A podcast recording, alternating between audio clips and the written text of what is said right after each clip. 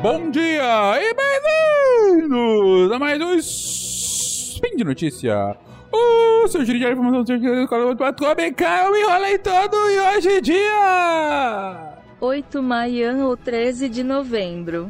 Nós falaremos das Copas antes da Copa. Speed Notícias.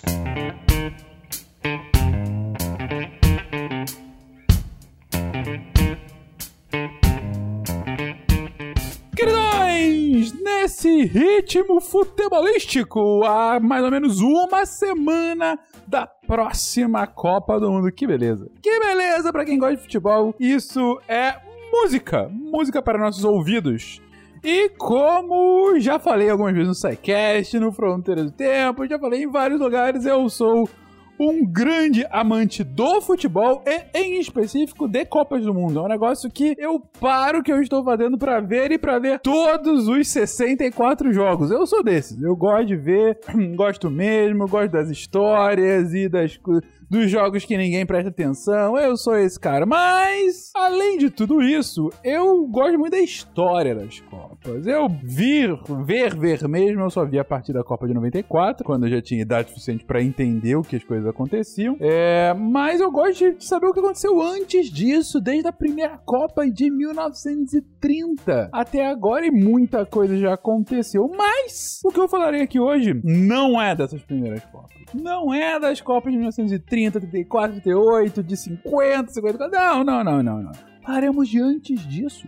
Do que, que eram as competições internacionais de futebol antes da primeira Copa de 1930 no Uruguai. Porque o futebol como esporte, na verdade, ele é do final do século XIX, né? Você tinha lá algumas partidas que eram disputadas inicialmente em, é, em universidades inglesas, né? E depois os primeiros clubes ingleses e tal. Uh, e as primeiras partidas internacionais de futebol começam a acontecer lá no final do século XIX, uh, ah, em geral entre os países que formam o Reino Unido, né? principalmente Inglaterra e Escócia. Então você tinha partidas de clubes dos dois países que disputavam entre si e depois até dos próprios selecionados desses países, né? Inclusive, a primeira competição ah, entre países ah, começa mais ou menos nessa época, é, entre esses países do Reino Unido, e logo depois o campeonato também aqui na América do Sul, que acontece nessa virada de século. E aí os sul-americanos de futebol começam a ficar bem, bem famosos aqui no, no Cone Sul, né? É, mas a primeira competição internacional, por assim dizer. É, bom, na verdade, na verdade, a, a, primeira aparição que a gente tem do, do futebol é, em um grande evento internacional é nas Olimpíadas de 1900. Nas Olimpíadas de 1900, que acontecem em Paris, a segunda Olimpíada da era moderna, né? É, nessas Olimpíadas você tem uma competição de futebol, mas ainda é uma competição amadora, que só é disputada entre três clubes, na verdade. Um clube inglês, um clube francês e um clube belga. Né? Então você tem lá duas partidas e tal.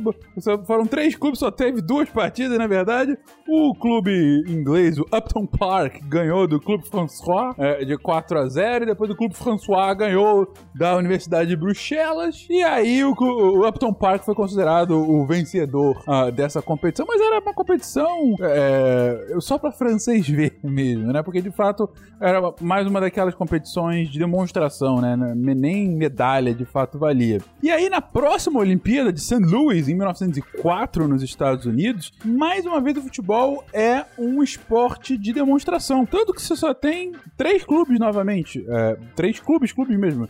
Você tem dois clubes é, americanos e um clube canadense. E é o clube canadense que se sagra campeão, vencendo os outros dois clubes americanos. É, ganha essa competição, e, mas é isso. Mais uma demonstração, nada, nada muito a, a se falar até agora. A primeira competição mesmo internacional, quando o futebol entra para o calendário olímpico, é em 1908, nas Olimpíadas de Londres. Quando você tem uh, cinco na verdade, seis selecionados, né? Sendo que dois do mesmo país, a França teve dois times, todos eles europeus que disputam entre si uma competição que é feita direto em mata-mata, desde quartas de final até a medalha de ouro. Uh, e quem é o vencedor é a Grã-Bretanha, que derrota a Dinamarca na final por 2 a 0 Dinamarca essa que na semifinal havia derrotado a seleção principal da França pela bagatela de 17 a 1. A gente tem que lembrar que nesse momento a gente ainda tá numa, num momento muito pré tudo, né? Então o próprio esporte tá se desenvolvendo e tudo mais,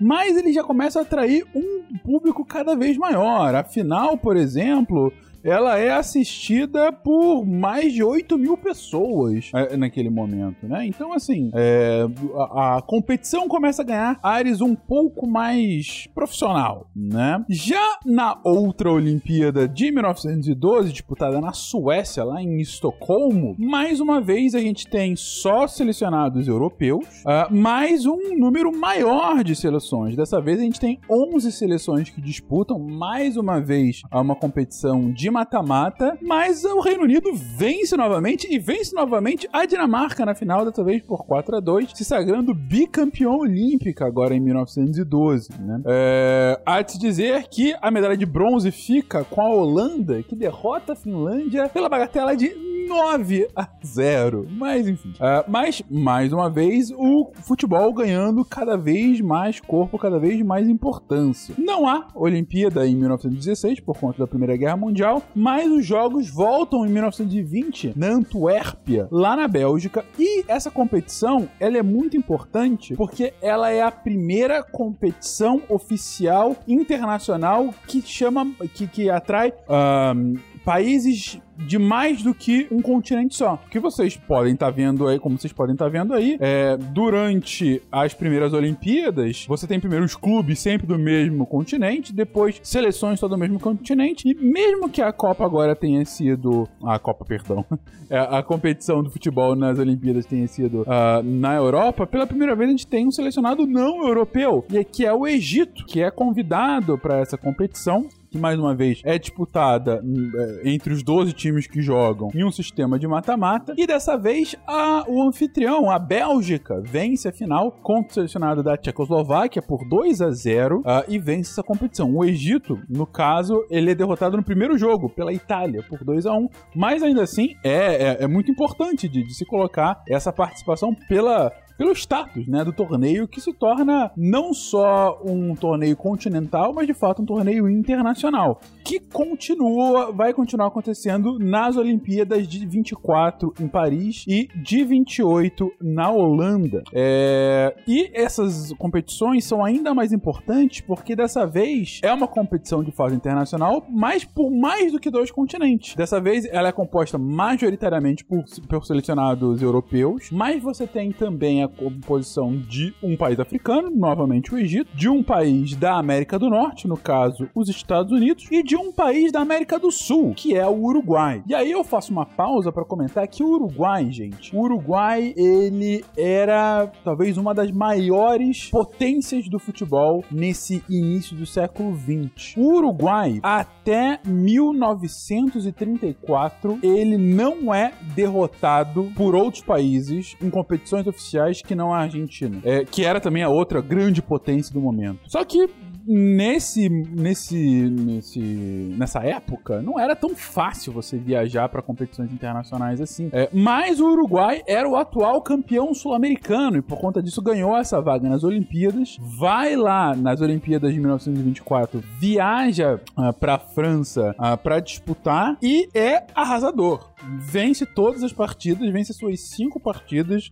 da Iugoslávia, depois Estados Unidos, da própria França, anfitriã, a Holanda e disputa a final contra a Suíça, vencendo por 3 a 0 e se sagra o grande campeão das Olimpíadas de 1924. Em 28, o Uruguai volta e volta para defender o seu título. Essas Olimpíadas têm mais uma vez uma participação grande de países de fora da Europa, como mais uma vez o Egito. Ah, você tem a Turquia, né? Que é Europa, ou menos, enfim, Europa, Ásia e tal, mas Europa. Mas de qualquer forma, os Estados Unidos mais uma vez e mais um país da América do Sul, que é a própria Argentina. A Argentina também é convidada, mais uma vez, um grande, uma, uma grande potência no futebol, como eu havia comentado. Uh, e são essas duas seleções sul-americanas que vão disputar a final das Olimpíadas de 1928. E uh, nessas Olimpíadas, Uruguai e Argentina disputam entre si a final, empatam o primeiro jogo e, pelas regras do torneio, o empate não era prorrogação ou pênalti. Eles disputam uma nova partida e na segunda partida o Uruguai vence por 2 a 1 e se sagra bicampeão olímpico. E daí, esse bicampeonato olímpico do Uruguai acaba tendo alguns reflexos bem interessantes. O primeiro e mais óbvio é que quando a FIFA finalmente vai fazer a sua primeira competição oficial em 1930, ela acaba escolhendo o Uruguai como sede como uma forma de prestigiar aquela seleção, por conta dessa tradição, da, da força daquele selecionado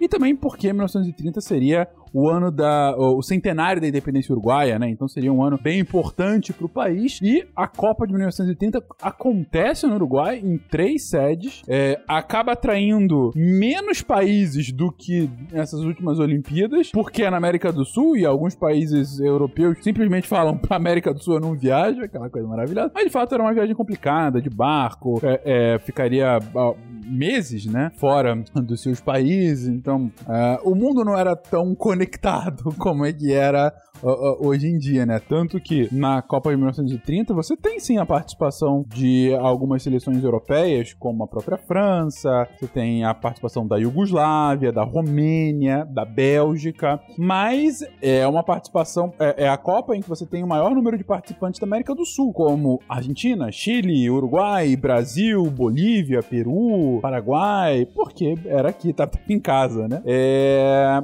A segunda, o segundo reflexo interessante desse campeonato, desse bicampeonato uruguaio, é que os próprios uruguaios consideram esse bicampeonato como as primeiras Copas do Mundo. Estou fazendo aqui uh, aspas, né? Porque uh, como não existia ainda a competição da FIFA e foi, foram as primeiras competições internacionais de fato com selecionados de mais de um continente, falam, olha, ganhamos, então nós não somos só bicampeões mundiais em 30 e 50, somos tetracampeões mundiais porque tem também os campeonatos campeonato de 24 e 28. Então, para muitos uruguaios, eles são tetracampeões e há, há, uma certa verdade nessas palavras. Bem que aí a gente também teria que considerar a Bélgica, que ganhou em 20 e que já tinha pelo menos o Egito. Mas enfim, não, não entraremos nesse mérito agora. E o terceiro ponto, que é, é quase um efeito cascata, mas é interessante da gente pensar, é que o Uruguai então vira o anfitrião de 1930. E aí ganha, né, a competição. E quando vem a Copa de 1934, que vai acontecer na Itália, o Uruguai é convidado para defender o seu título, mas ele declina. Ele fala: ah, é, os europeus não quiseram vir para cá, eu não vou para lá também não. Eles que venham aqui, eles que venham me convencer, porque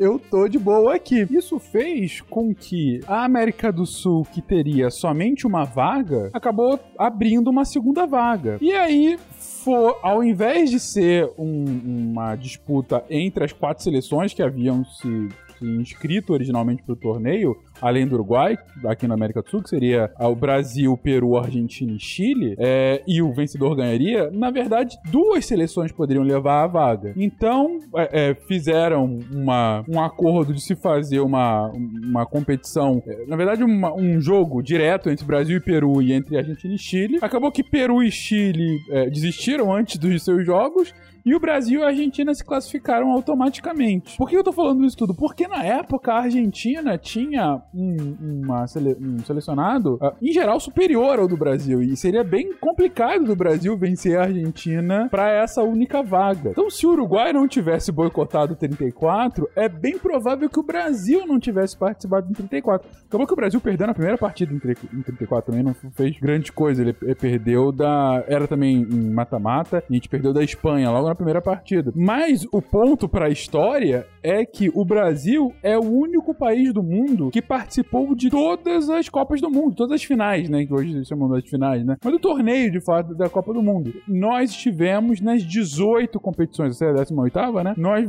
vamos estar nas 18 competições e somos o único país que aconteceu, que isso aconteceu. E por conta desse boicote do Uruguai, nesse efeito cascata que vem desse bicampeonato deles no, no da- das Olimpíadas. É isso, gente. Eu tô falando demais, tô começando a me enrolar aqui. Mas o que importa é que a Copa do Mundo está chegando. Esperamos que seja mais uma Copa bem divertida, que a gente consiga aproveitar bastante e, por que não, torcer para que o Hexa venha. Um beijo pra todo mundo e até amanhã. Tchau, tchau!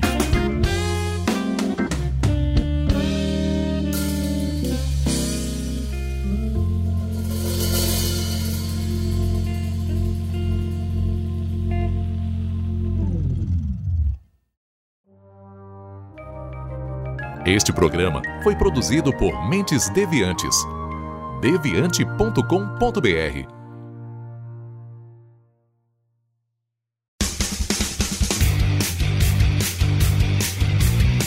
Cortes, edição de podcast.